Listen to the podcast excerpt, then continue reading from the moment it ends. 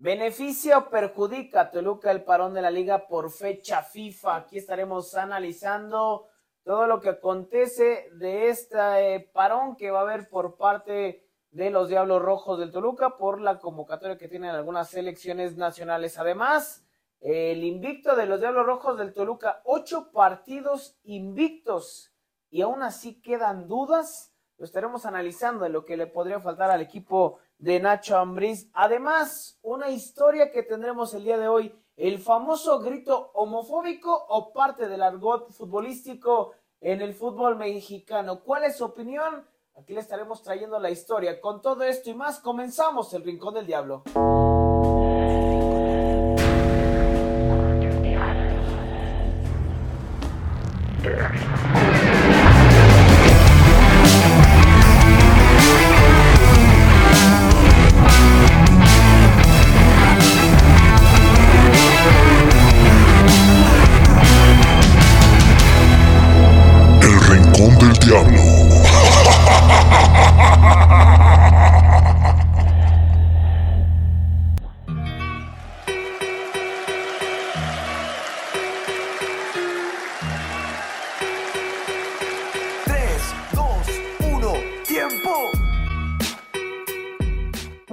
Gracias a toda la gente que nos escucha. Mandarle un fuerte saludito. Pues hoy no hay fútbol. Esta semanita no habrá previa, pero aquí estamos cumpliendo como cada, eh, pues cada, cada semana con el Rincón del Diablo, mi canal. Muy buenas noches para nosotros. ¿Cómo estás? ¿Cómo estás, mi canal? Qué gusto saludarte, amigos del Rincón del Diablo. Un placer acompañarles como cada semana con información de los Diablos Rojos con esta historia que ya nos adelantabas. Vamos a ver de qué de qué nos platicas, qué nos cuentas. Y bueno, pues también comentar, eh, híjole, la verdad es que a mí sí me, me, llega a generar un tema el hecho de la ausencia de algunos futbolistas en eh, selección nacional mexicana. Entiendo que son ejercicios, son pruebas que está haciendo eh, Jaime Lozano, pero bueno, me parece que ahí es donde debes de probar los elementos que están en mejor momento y hay algunos de Toluca que han sido olvidados, ya entraremos en detalles, invitarlos a todos a que nos sigan a través de redes sociales, El Rincón del Diablo Podcast, Facebook, Twitter, Instagram, TikTok y YouTube, ahí nos encuentran con eh, mucho contenido que tiene que ver con los Diablos Rojos del Deportivo Toluca. Así es mi canal y pues bueno, vamos a empezar de lleno justamente con el tema que comentas. Eh, se da a conocer la lista de convocados la semana pasada y lo que tiene que ver con Toluca y es que no aparece un solo elemento de los Diablos Rojos del Toluca. Entendemos y creo que todos somos conscientes que creo que es parte de este proceso que viven algunos jóvenes, de los cuales ya estaremos platicando, pero que también ya se esperaba la convocatoria de alguno de ellos. El caso de Marcel Ruiz, que no es convocado con el primer equipo, sin embargo es convocado con la selección sub-23. Quien toma el mando es Ricardo Cadena. Recordarán que este director técnico estuvo con Chivas en un proceso que parecía se alargaba. Finalmente decidieron optar por el, director técnico mexicano, que ahora estará con la sub-23, con las inferiores. Y es ahí donde va a estar eh, Marcel Ruiz. Bueno, donde iba a estar. Y decimos iba porque justamente hoy que estamos grabando miércoles se da a conocer que Marcel Ruiz, por una lumbalgia, eh, pubalgia. pubalgia, perdón, no va a estar presente, una pubalgia que ya venía presentando, incluso así lo manifiestan, justamente como para quitarse la marca, de que ya la venía quejando desde su convocatoria con la selección nacional. Mismo caso de Fidel Ambriz, que también es uno de los elementos que pudieron haber tenido minutos o participación con la selección mexicana mayor del Jimmy Lozano, pero que ahora van a este proceso sub-23, una selección sub-23 que tiene grandes jugadores. ¿eh? Lástima que esta selección no esté en Juegos Olímpicos, porque esta iba a ser justamente la generación que estaría representando a, México en esta disputa. Sí, completamente de acuerdo, ¿no? Eh, bueno, el tema de, de, Marcel es una situación que viene arrastrando de hace varios eh, días, varias semanas. Eh, es un tema de esas lesiones complicadas que, maltratan al futbolista. y Saiz, bueno, me parece que lo llaman más por tradición que por otra cosa, porque me parece que con Toluca no está rindiendo lo que se esperaba este ex elemento de Pachuca. Eh, me llama la atención eh, ciertamente eh, la, esta convocatoria porque, bueno, y lo platicábamos la semana pasada, eh, Marcel estaba en planes para entrar en Sí, selección claro. mayor y al final de cuentas no ha sido considerado. Hoy en día a lo mejor dices, bueno, pues al final de cuentas está lesionado, no pasa a mayores, pero sí me llama mucho la atención que eh, a Toluca, eh, que hizo una renovación en su plantilla con mexicanos, no se le esté tomando mucho en consideración. Y para mí el que tendría que estar sí o sí es el Juanpi Domínguez. ¿eh? Juan Pablo Domínguez es el actual mexicano, en, es el mexicano en la actualidad, quiero decir, que mayor cantidad de goles tiene en Liga MX. Tiene cuatro. Sí. No hay un mexicano que se le acerque. O sea, y lo estamos juzgando por goles cuando no es su eh, es. labor primaria. No es un hombre que genera, es un hombre punzante, es un hombre que me parece que hoy en día no se tiene esas condiciones en selección nacional mexicana. Vamos a ver si en algún momento, si mantiene el ritmo el hombre de Catepec, puede ser considerado para la selección. ¿No te parece pronto? En dado caso No. que hubiera sido un llamado para el Juanpi, digo, es la primer, el primer torneo que tiene con Toluca. No, para nada. Para nada se me hace corto el tiempo. A final de cuentas, así ha sido su carrera. Él empezó a picar piedra en 2015, 2016 en tercera división. Y ya hoy en día está como un hombre que está consolidando su carrera en, eh, la, en la primera división. Entonces me parece que este tipo de llamados y más para esos partidos, o sea que no te juegas absolutamente nada es cuando tienes que ver a estos hombres que están destacando, que ya está, que están siendo punzantes, que están siendo eh, destacados en, en, eh, la liga mexicana. Me parece que tendría que ser el ejercicio en este momento, no en otro momento. Bueno, misma situación, eh, que hubiera sido agradable ver por las características que tienen los dos, aparte de lo, de lo de Juan Pablo Domínguez, pues el chino Huerta, ¿no? Que sí es convocado, que tiene, me parece ya, eh, pues un tiempo alzando la mano y me parece que también se le hace justicia a este jugador que cotizado en varios milloncitos de dólares por parte Sí. de Chivas, Sí. cuando lo quisieron vender a Mazatlán, ¿eh? Sí. Sí, en estuvo Mazatlán, Mazatlán. bueno, en Morelia primero. Sí, Morelia, y, y lo cotizaban en unos varios melones, ¿eh? Varios melones estaba cotizado el chino Huerta. Esperemos pronto llegue el llamado para, para Juan Pido Domínguez, que si sigue haciendo las cosas así, no me cabe duda que, que va a estar, va a estar con este equipo mexicano y, y que sobre todo lo que ha hecho con el equipo de, de Nacho Abriz es bastante interesante. Eh, justamente el tema de Marcel, bueno, se termina por bajar del barco por este tema de la molestia que, que llega a tener. Creo que es hasta lo mejor para que Toluca pueda estar completo. Sin quitar mérito, digo, siempre, siempre hay que apostar a que la selección mexicana se tenga aquí los mejores jugadores. Pero creo que sí era el llamado para, para la selección mayor. Yo no entiendo, y lo dijimos la semana pasada, yo no entiendo bajo qué argumento llaman a HH. Yo desconozco. Y es ahí cuando te das cuenta, puta, entonces regresas a los mismos manejos, regresas a las mismas situaciones de, de hace seis meses, de hace un año. Vienen técnicos, vienen jugadores, los directivos siguen siendo los mismos o solamente los están revolcando para que Claro. sigan los mismos manejos. Porque a mí se me hace increíble que llamen a un jugador como HH Herrera, HH, sí, Héctor Herrera, Ah, sí. quise decir, eh, que tiene, sí, es titular con el Houston Dynamo, pero que no es, no es el H que, el HH que nos quedamos, no es, Y mira, no es el HH de- del Atlético de Madrid. No, y, y no lo va a hacer. O sea, ya esa época ya pasó. Y me parece que eh, eh, al final se le da un voto de confianza. Acá el tema eh, principalmente es que tendremos que esperar a que pase esa convocatoria. Y ya una vez a toro, a toro pasado, como se dice, ya podremos juzgar a Jaime Lozano. A mí de primera también me parece una muy mala convocatoria Claro. la, la de, la de Héctor Herrera. Pero bueno, es un hombre que fútbol tiene. Que no se le va a olvidar. Pero ahorita no lo demostrado. Me parece que hoy en día no es el mejor momento para convocarlo. Pero bueno, pues a final de cuentas la, la convocatoria está dada, está hecha. eh, y vamos a, a esperar qué es lo que pasa. Pero sí me parece que esta convocatoria pudo haberse pintado un poquito más de rojo. Porque si no es ahorita que Toluca tiene una buena base de Claro. mexicanos jóvenes, interesantes, punzantes, determinantes, incluso me atrevo a decir, no sé cuándo vaya a ser.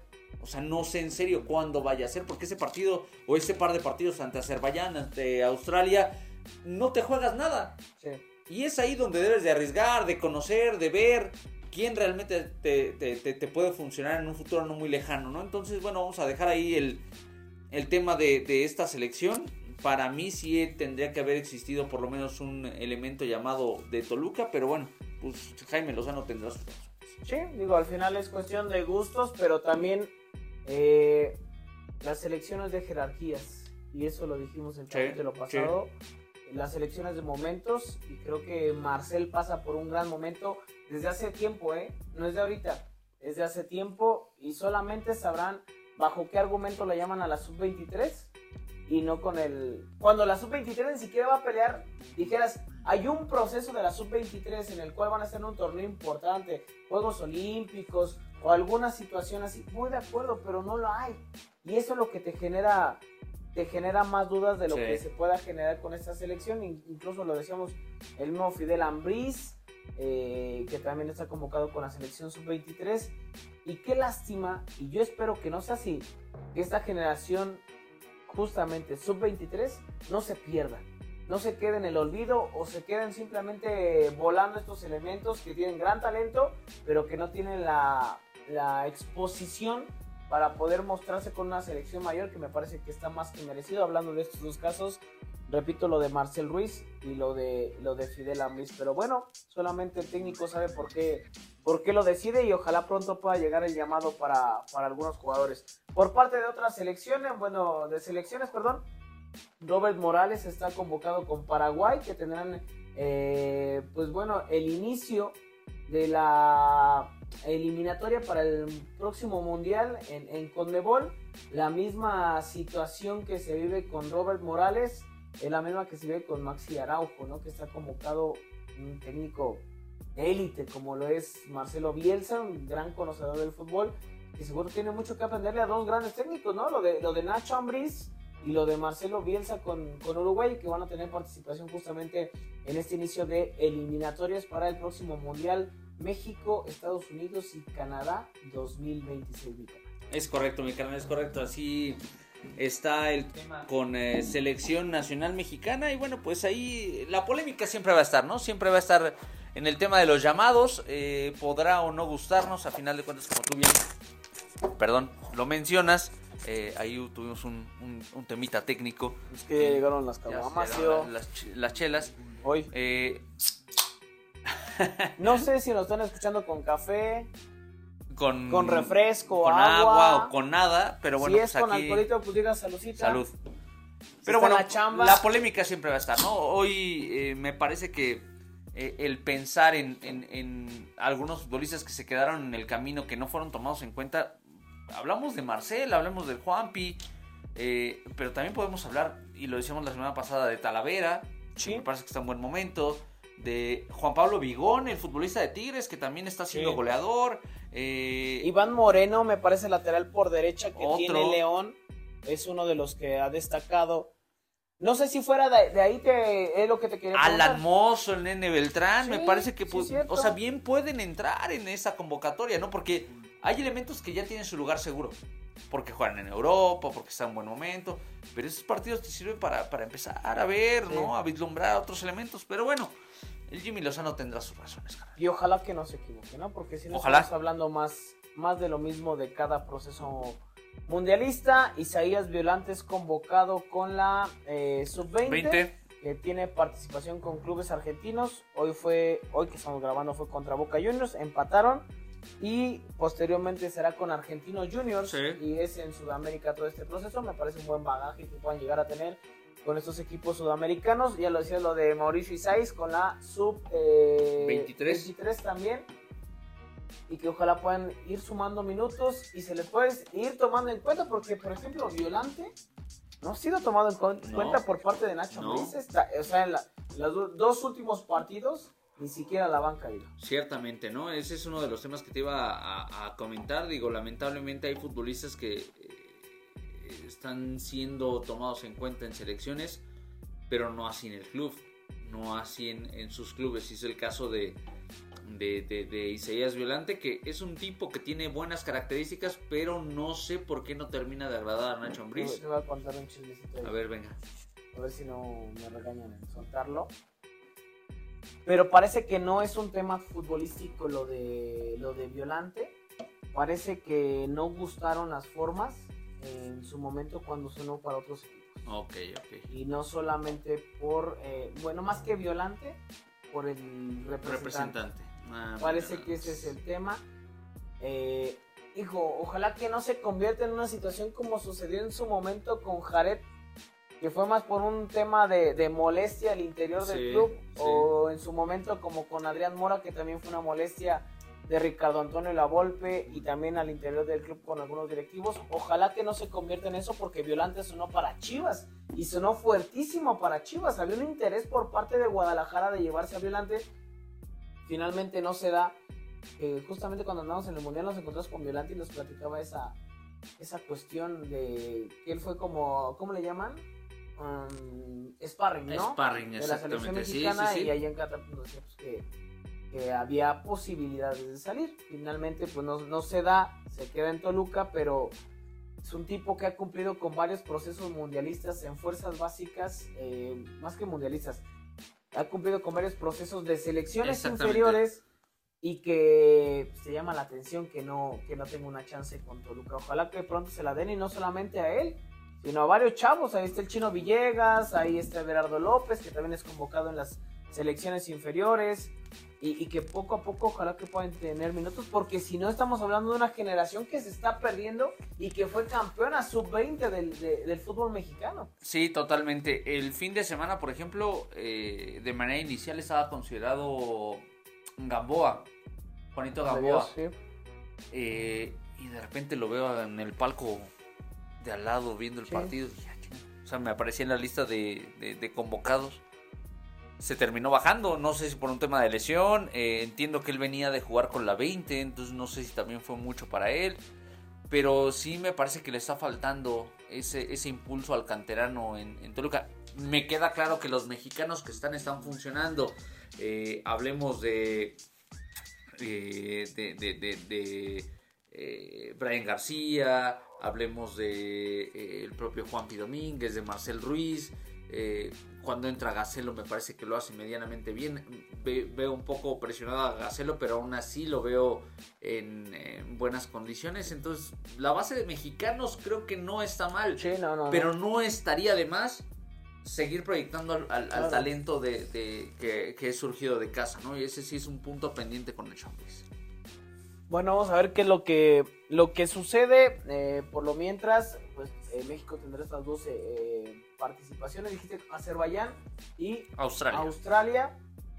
Digo, partidos que no te ofrecen absolutamente nada. No, es para llenar la agenda, para ocupar la fecha FIFA, para Claro. convocar, empezar a reunir, empezar a Yo espero que este proyecto que grupo. sacó la bomba Rodríguez de ir a otros países, a Europa, Europa del Este, a enfrentar equipos en un territorio totalmente adverso a lo que vienes enfrentando en Estados Unidos, pues realmente se dé porque digo, si tú vas a enfrentar a Rumania justamente en Europa, pues otro, es otro contexto. Tú vas a enfrentar equipos a lo mejor de otra índole que no tienen tanta relevancia, pero lo haces en su territorio, te, da otra, te, te ofrece otro, otro contraste, te ofrece otro aprendizaje. Claro. Y que ojalá que este proyecto no nada más se quede en palabras, sino que se lleve a cabo. Pero, pero bueno, vamos a ver a, a Toluca cómo, cómo viene este, este parón que justamente queremos llegar a esta, a esta pregunta, mi carnal. ¿Beneficio perjudica a Toluca? Porque Nacho Ambriz decía en conferencia de Sí. prensa, a mí no me hubiese gustado este parón de la liga porque ya sabemos lo que puede llegar a pasar en las fechas. Él lo dice en tono de broma porque evidentemente entiende que ya está dado, ya sucedió o ya estaba planificado. Pero es una realidad que, que a Toluca que viene, por lo menos en resultados se ve así, ¿no? Un crecimiento en el último partido. No sé si podamos tomarlo como un parámetro porque me parece que Pachuca está bastante desmejorado y lejos de una versión eh, cercana a... Pero tiene su mérito meter cinco goles. güey. no siempre. Siempre, me parece que sí. O sea, yo no, no, no, no le estoy quitando el mérito, pero me parece que tampoco podemos echar las campanas al vuelo con un 5-0 que, bueno, tú y yo lo, lo, lo Dijimos vislumbrábamos. 4-1, güey. O sea, vislumbrábamos que, que Pachuca se iba a llevar la, Sí. la bolsa llena de goles porque realmente está desmejorado. Y lo decía Almada en la conferencia, son 19 bajas entre los que se van y entre los lesionados. Sí. Es un montón de gente, o sea, es una plantilla completa. Es una reestructuración total. ¿Van a aguantar Almada, güey? Yo creo que no tardan. O sea, ¿en correrlo? Sí. Pero si le quitaste medio equipo, todo el equipo. No, no van a aguantar un proyecto. Es más, hasta en una de esas no descartaría que Almada diga muchas gracias, ya me voy. Yo lo veo más por Almada que por el club. Así. O sea, hoy no veo con qué Pachuca le diga gracias cuando tú le desarmaste el club. No, se lo desarmaron horrible y están pensando únicamente en, proyectar a León porque León va a jugar la liga de este el mundial de clubes y, y todos estos temas, pero me parece que no eh, más allá de eso, hoy en día Pachuca está lejos de ser un equipo realmente competitivo. Eh, a lo que yo quiero llegar, eh, Toluca sí tiene el mérito de marcar los cinco goles, por momentos jugando bastante bien, pero esa, eso que se vio en ese partido lo tienen que proyectar en otros partidos. Con Monterrey me parece que nos dejó sensaciones agradables también por momentos, pero también hay que considerar que Monterrey tuvo bajas importantes. Hoy después de este 5-0 sí puedo decir, Toluca tiene los argumentos para pelear y para generar buen fútbol, sin importar el rival. Ojalá que eso lo puedan mantener porque viene una, una seguilla de partidos. El de Tijuana, mira, es una plaza complicada históricamente. Pero después viene América, después viene Chivas.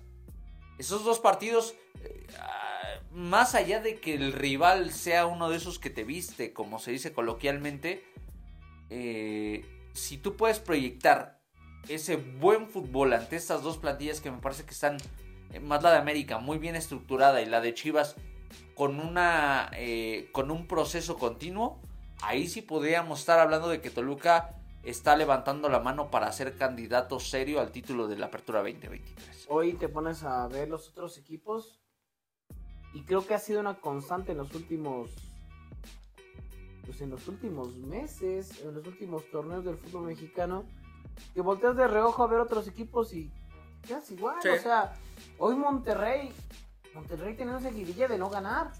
Le gana Chivas. Me que le gana con. Digo, de alguna manera creo que Monterrey fue mejor. Hoy un Chivas que inicia bien, regresa de la League Cup y es un equipo totalmente diferente es, ese tipo de, cuestiones que no terminan por, por esclarecer, digo, de alguna manera se puede decir, pues que algún equipo es favorito. Tigres también de repente bien, de repente mal, mete 5 a Querétaro, pero de repente le mete uno, dos a Necaxa, ¿no? Que no es el mejor momento que, que, vive. Y así nos podríamos ir con varios equipos. El mismo América, ¿no? Que no termina por convencer. Le puede haber metido 5 o 6 a Cruz Azul y se viene abajo en el segundo tiempo y que es cuestionable el tema de Jardine ahora con, con el, equipo de América. Lo que decíamos y uno de los datos que quería buscarlo mi hermano, este, que nos etiquetaban en, en Twitter. Eh, déjame ver, acá está, mira. No es cierto. A ver, acá nos etiquetaban en Twitter sobre un dato importante de Toluca que justamente mencionábamos. De que de los partidos al inicio, exactamente, los ocho partidos que tiene Toluca invicto. Exactamente. Le ganó 4-3 a Nashville, a 4-1 a Colorado. Hay que recordar, vamos a, poner en contexto, ¿no? Antes de irse al x Ah, claro. Se pierde en casa de fea manera ante Juárez 4 por 2.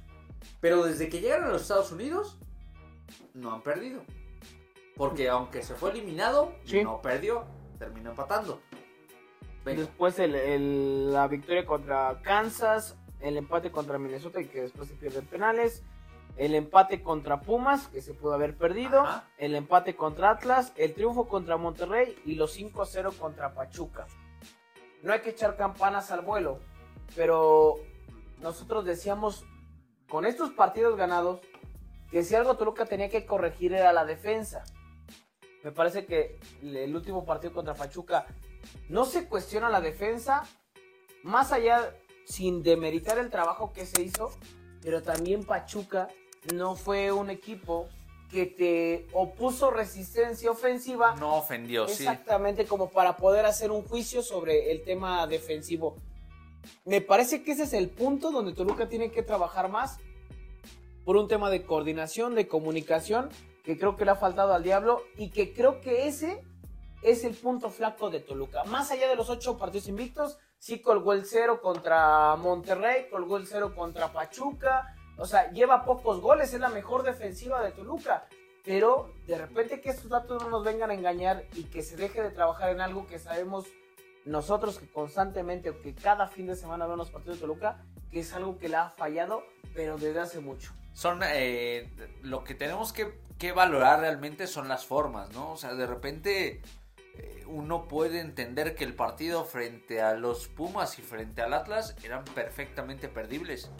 Y eran perfectamente perdibles porque Toluca tuvo muy mal desempeño en la zona baja. Ciertamente han corrido con la suerte de, solamente recibir 5, pero estoy seguro que pudieran haber sido más. Eh, ya en el trabajo fino, en el trabajo detallado, en el fútbol a, a, a ojo preciso, es una realidad que hay líneas en las cuales adolece Toluca, ¿no? Y me parece que la zona baja es la más complicada, o sea, Sí. eh, incluso eh, estando Valver Huerta, porque en el partido frente a Monterrey no estuvo, pero aún él estando siendo tal vez el mejor defensor de los Diablos, le cuesta mucho trabajo a Toluca, entonces son puntos que tienen que corregir, o sea, ciertamente no podemos irnos a la primera de cambios con, con la estadística que es muy atractiva, que luce bastante bien, pero ya en, en, el trabajo sucio me parece que a Toluca le hace falta mucho todavía por pulir. Y es precisamente en la zona baja, en la defensa, donde tienen que corregir muchísimas cosas. Sí, y yo creo que con eso damos más que claro que no se está conforme con la defensa, sino se tendría que buscar cómo corregir esa zona que a Toluca le ha adolecido bastante. Contra Pumas fue el claro ejemplo. Pumas no metió 5 o 6 goles porque no, no, no las quisieron meter, ¿no? Porque el Toro Fernández perdonó varias, eh, pero aún así creo que Toluca es esa zona que se puede corregir. Y sí, es cierto, cuando te dicen, es mejor corregir cuando ganas, sí, porque lo haces con una mayor tranquilidad, decir, llevo dos partidos sin recibir gol, pero no por eso vas a, a relajarte, no por eso vas a confiar y decir, no pasa nada. Creo que Toluca esa zona la tiene que trabajar y por momentos la generación de juego. A mí, particularmente, creo que Toluca le cuesta de repente encontrar las ideas, esas conexiones entre medio campo y ofensiva, porque lo decimos la semana pasada, tienes un tipo de 1.90 como lo es Pedro Raúl y no, y no lo abasteces de, de claro, centros, claro. Pues va a estar cabrón que te remate alguna. Eh, y la generación que se pueda tener por las bandas.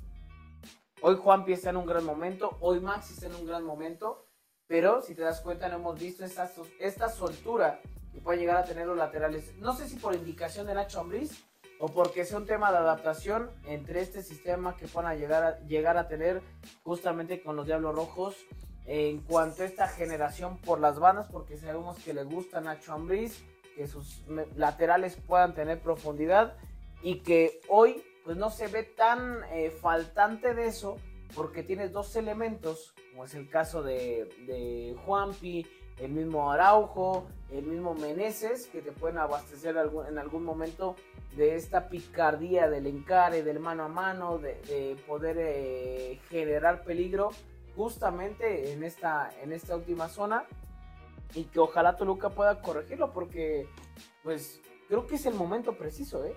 Hoy es el momento preciso para que Toluca meta el acelerador, dé el golpe eh, en la mesa y diga, estamos para pelear el título. Ojalá, ojalá así sea. Eh, esta semana fue pues prácticamente toda de descanso para la plantilla escarlata. Eh, se rompen filas el pasado domingo después del partido y estarán reportando el jueves.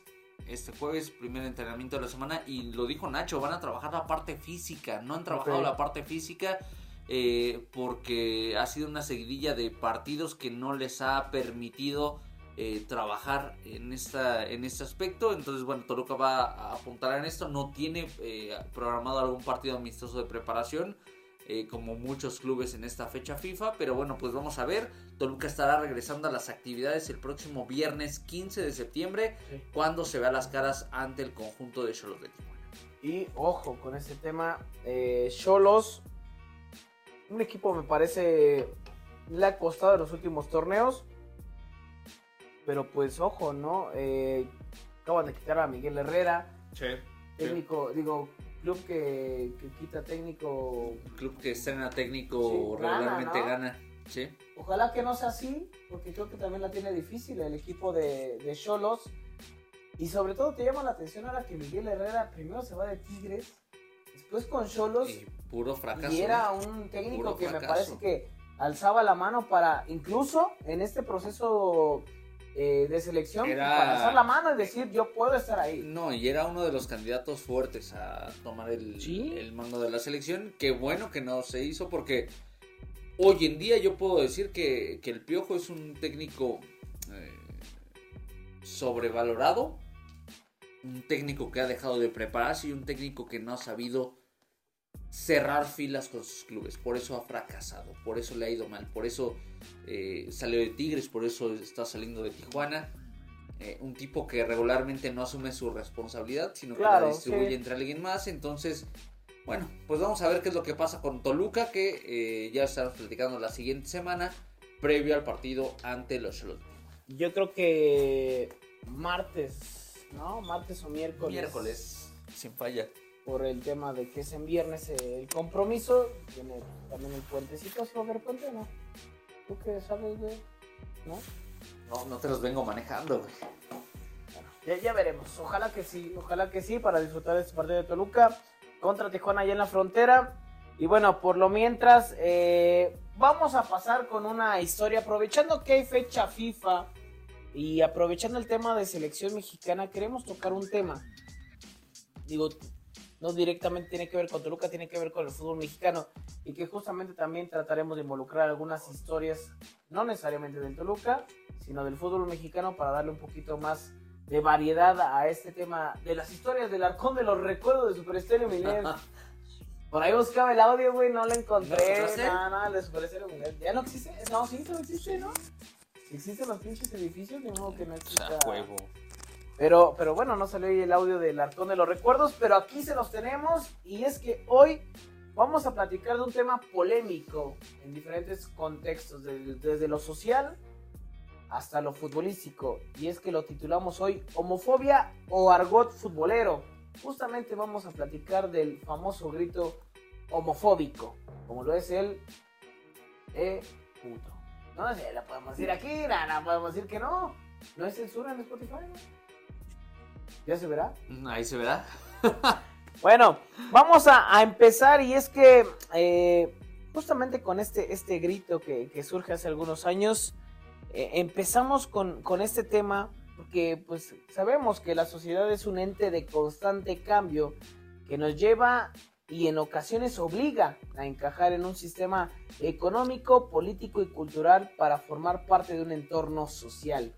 El fútbol no ha sido la excepción, desde un mercado futbolístico aplastado por grandes países con una economía exponencial incomparable, hasta las nuevas formas de apoyo, aliento o manifestaciones de empatía por un equipo o país alrededor del mundo. En México, esa expresión por un equipo ha sido objeto de crítica y hasta censura, desde los comentarios hacia las barras que lo mencionan como una copia de lo realizado en Sudamérica, hasta la búsqueda de una erradicación de las mismas. Y es que hoy, el famoso alabío, alabao, alabim bomba o el chiquitibum Chiquitibum, bomba. Chiquitibum, bomba. Bomba. México, México, ra, ra, parece haber quedado en el olvido para dar paso a las adaptaciones con bombo, platillo y trompetas en la tribuna. Dentro de esa búsqueda de ingenio y picardía mexicana, surge hace algunos años un grito que al principio generó gracia, después adaptación a la Liga Mexicana, para posteriormente dar paso a lo que pudo haber dejado a México sin un mundial, el famoso E puto.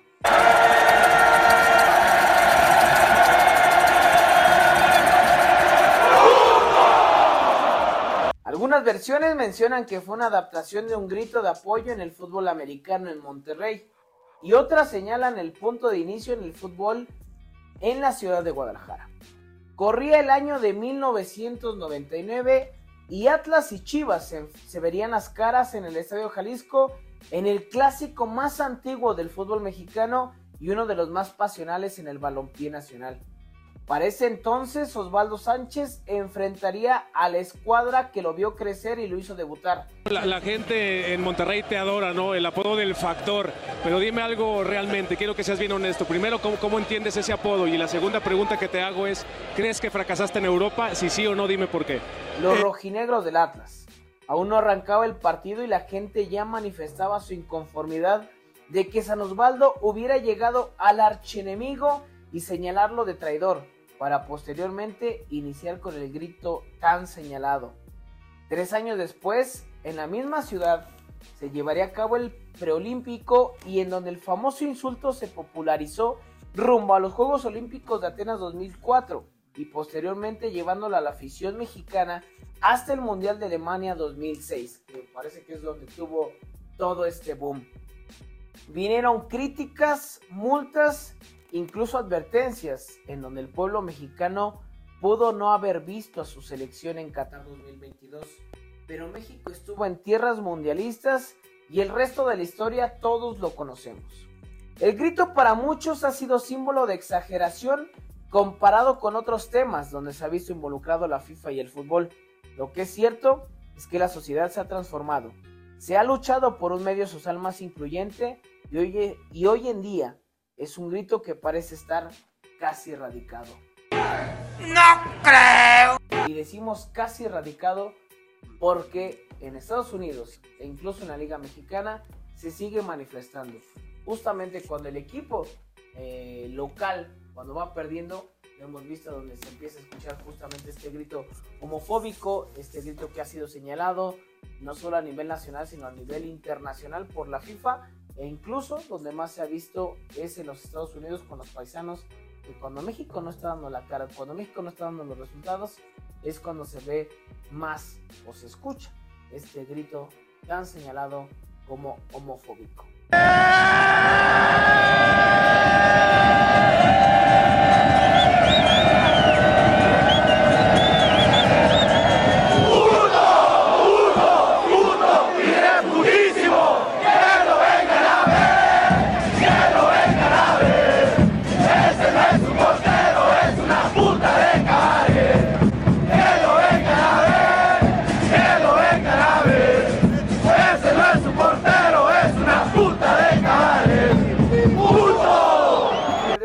Mi carnal, que pues ya lleva su rato, ¿eh? Hoy, hoy que, me, rato, que eh. me ponía a investigar, yo pensé que era menos tiempo y la verdad es que ya lleva bastante tiempo este grito. Decíamos lo de, lo de Osvaldo Sánchez en el 99, imagínate. Estamos hablando de... Más 99, de 20, 25 20, años. ¿Ve? Me lleva un rato. 25, güey. No, 22. 22 años. Estamos 2023. Por eso, 24 años, güey. Ah, no, 23, 24. ¿no? Pero ya lleva un buen rato. Y pensarías que es menos, ¿no? Y justamente yo no recordaba que en Alemania se diera este grito y que investigando, y lo decíamos aquí en, en esta crónica que hacíamos, surge eh, a grandes rasgos en un equipo de inferiores, si se pudiera decir de alguna manera, de fútbol americano en Monterrey, donde eh, cuando iba a haber una patada, no gritaban eh puto, ¿no? O sea, gritaban eh pum, así pum. Ajá. Y es ahí cuando se empieza a adaptar. Después viene ya con el, se empieza a adaptar en este, en este equipo. Eh, el nombre era los potros, los potros, no, no recuerdo qué categoría son. Y posteriormente se lleva con el Tec de Monterrey. Okay. Y después se adapta justamente en ese clásico entre Atlas y Chivas y que incluso Osvaldo Sánchez lo declara, que él recuerda que fue una de las primeras veces que escuchó este grito y que hoy en día, pues bueno, México estuvo a nada entre multas, entre sanciones de, de, de perder su De mundial quedarse, por este sí, tipo claro. de, de- de señalamientos. Sí, completamente. Digo, la verdad es que no conocía tan a detalle ahí el eh, origen de este eh, grito. Que para mí siempre ha estado mal que lo critiquen, ¿no? O sea, es parte del... ¿Cómo, cuál es tu postura? A ver, cuéntanos, ¿qué, qué es lo que... Yo la ¿Qué verdad es que, o sea, se fueron por la fácil, ¿no? O sea, con el tema de, de homofobia y... Digo, todos entendemos el, el origen y el significado eh, eh, inicial de la palabra, ¿no? O sea, la verdad es que creo que sí tiene que ver con un tema de homofobia, pero ¿Tú crees que la connotación del grito yo creo que es ¿Va a diferente. eso? No, yo creo que es diferente. Yo creo que tiene que ver más con. eh, con una ofensa. O sea, más, bien creo que incluso eh, con esta adaptación la FIFA enaltece eh, la palabra, ¿no? O sea, la- la- le da una connotación todavía más negativa que Sí. para el contexto del fútbol no lo tiene. ¿Sabes? O sea, porque yo me acuerdo mucho de, de- del cántico de que lo vengan a ver, que lo vengan a ver, esto no es un porte, es una puta de cabaret.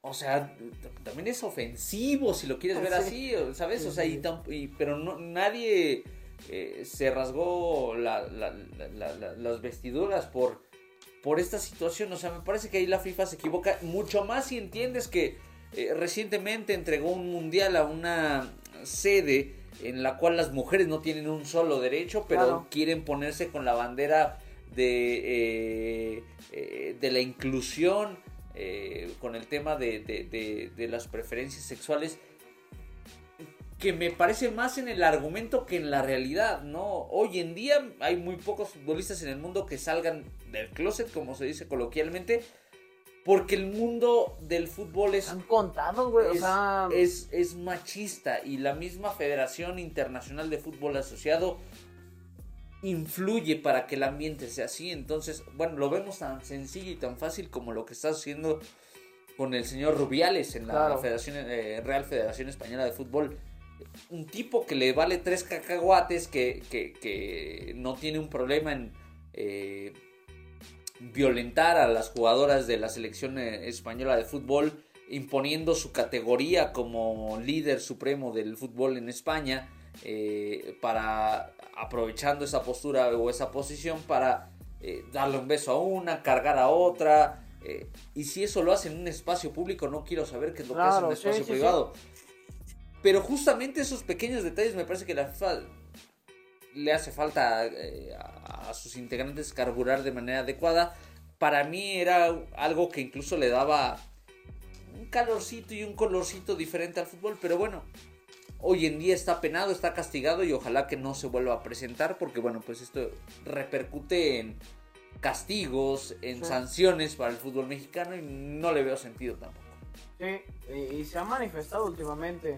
Eh, el tema de, de esto es que justamente, eh, no sé si lo comentamos en algún momento cuando invitamos a Carta acá, pues que, que si llegamos nosotros, eh, cuando fuimos a Qatar, que había eh, personas del mismo sexo, sobre todo hombres, que se tomaban de la mano y que iban de la mano caminando al principio, pues sí te saca de pedo porque dices, oye, pues si lo están, esas son una de las cosas que no permiten aquí, ¿cómo es que lo, que, que, lo están haciendo? Sí hubo una ocasión en el partido de México contra Argentina que sí les pidieron a dos personas, los, los caballeros, que no estoy mal, eran de origen eh, hindú, eh, pues que se soltaran, pero creo que también es parte de esta cultura que ellos tienen allá. Son muy eh, acogedores, son eh, de alguna manera muy respetuosos con el turista, muy, muy, muy amenos con él.